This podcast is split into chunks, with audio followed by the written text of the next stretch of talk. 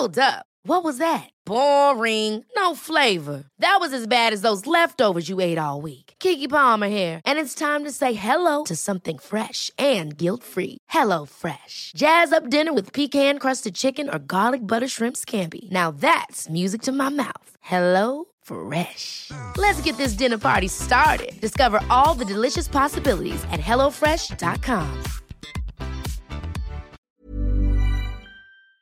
Exercice de théâtre numéro 71, s'aligner en 10 secondes.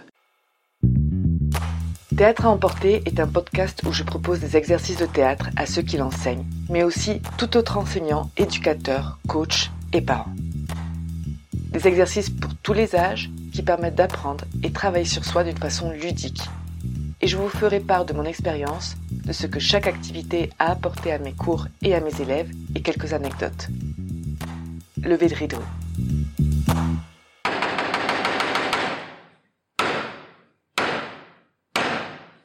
Bonjour, pour cet exercice, nous allons avoir besoin de minimum trois personnes.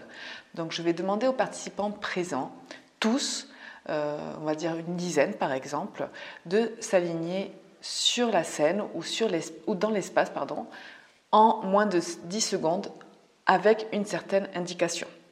Alors, la première indication, qui va être la plus commune, ça va être s'aligner du plus petit au plus grand de taille en moins de 10 secondes et je compte les 10 secondes à haute voix.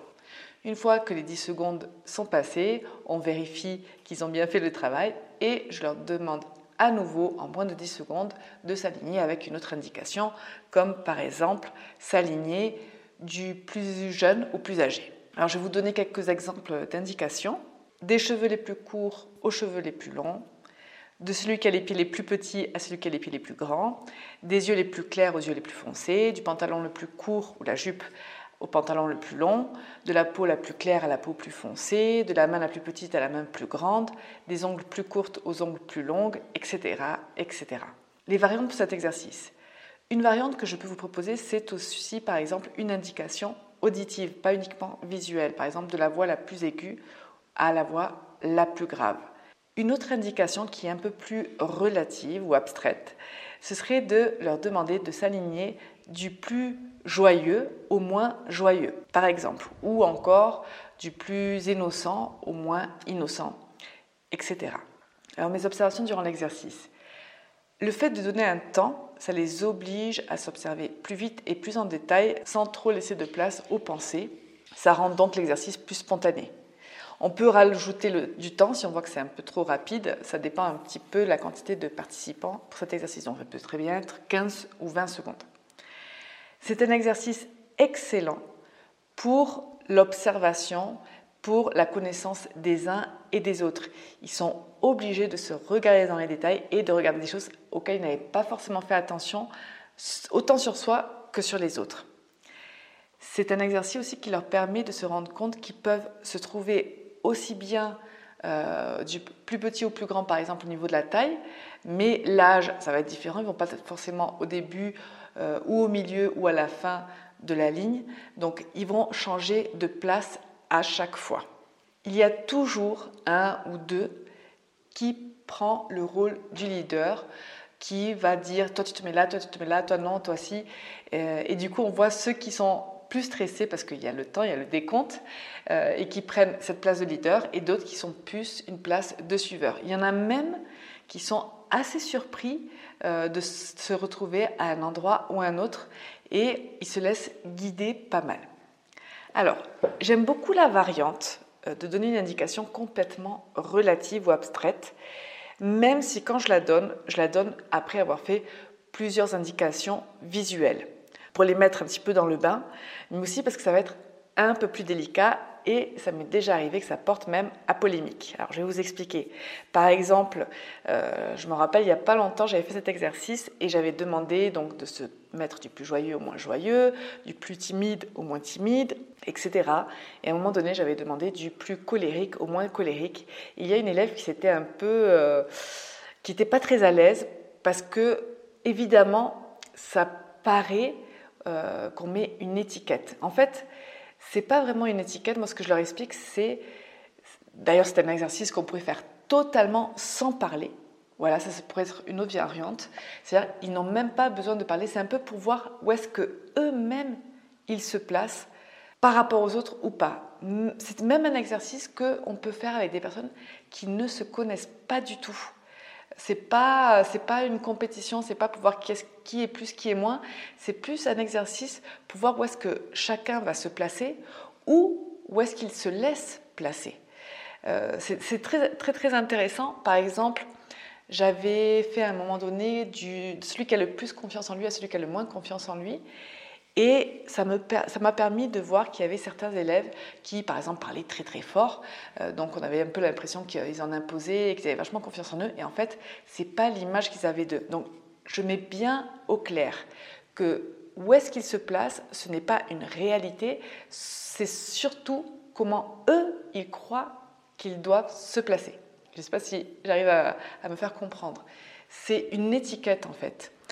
Et moi, ça me permet un petit peu de voir quelle est la vision qu'ils ont d'eux-mêmes. Donc, s'il y a beaucoup de blabla, on peut effectivement faire l'exercice en total silence. C'est de voir comment ils se visualisent, où est-ce qu'ils se visualisent. Et c'est un exercice qui me sert énormément pour définir quel genre d'exercice je vais faire dans le futur. Par exemple, si je vois qu'il y en a qui ont justement euh, pas assez confiance en eux, je vais essayer de trouver des exercices pour essayer de euh, leur redonner un petit peu de confiance et de leur prouver qu'ils euh, peuvent avoir confiance en eux parce qu'ils y arrivent, par exemple.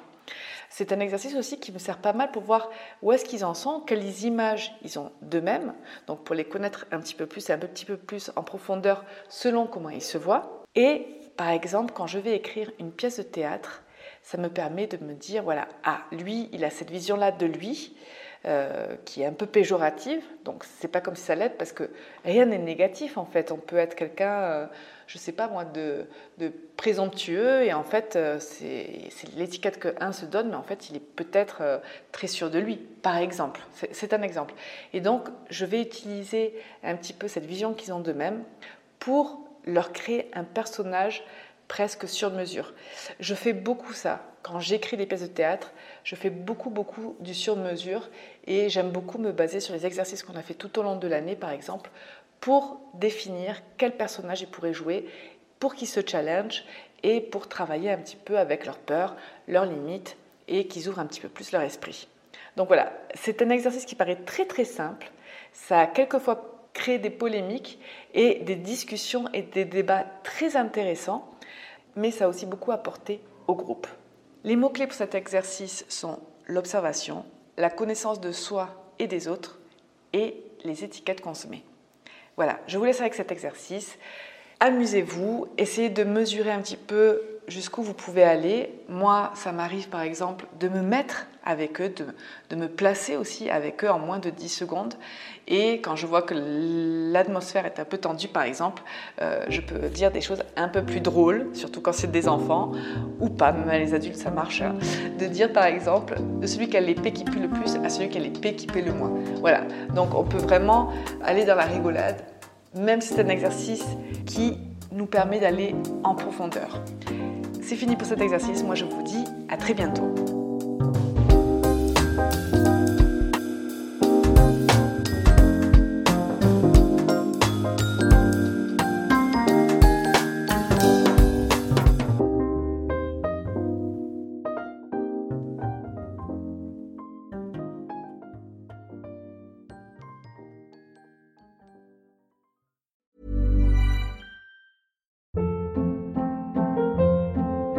Hold up. What was that? Boring. No flavor. That was as bad as those leftovers you ate all week. Kiki Palmer here, and it's time to say hello to something fresh and guilt-free. Hello Fresh. Jazz up dinner with pecan-crusted chicken or garlic butter shrimp scampi. Now that's music to my mouth. Hello Fresh. Let's get this dinner party started. Discover all the delicious possibilities at hellofresh.com.